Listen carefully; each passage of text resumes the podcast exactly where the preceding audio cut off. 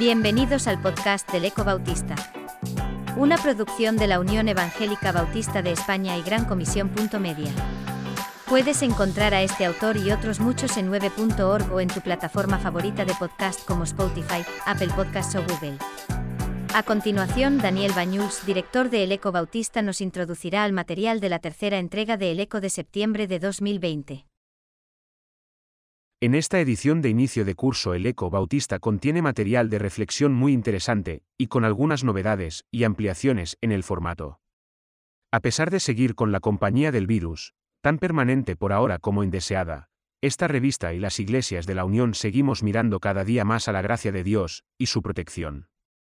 Nuestros redactores siguen aportando ideas y reflexiones necesarias, desde la presidencia de la Unión se nos invita a pensar en lo preocupante de las actitudes inquisidoras, y desde una nueva sección titulada, Omnibus, leemos una exhortación sobre los atalayas, VS artificieros. Por supuesto la Biblia, y su exégesis y aplicación nos interesan mucho.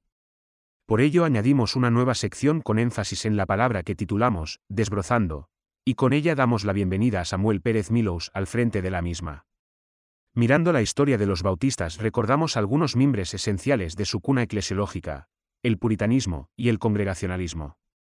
Y entre los bautistas insignes, uno que destaca especialmente por su amor a las misiones, y que redescubrimos, William Carey.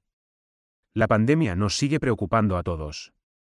Por ello nuestros redactores reflexionan sobre la tentación, solo juvenil, a desobedecer a las autoridades a menudo erráticas en sus decisiones, y que vemos cómo se afanan por encontrar una vacuna barra S que, por cierto, también despierta esperanza y preocupación. Dentro de nuestra teología y misión también recibimos con gratitud sugerencias para potenciar y dinamizar nuestra vida de oración en estos tiempos extraños e inciertos. Y terminamos, como siempre, con una imagen especial, reflexionando en la foto inesperada de un niño y su soledad. Pasen y lean.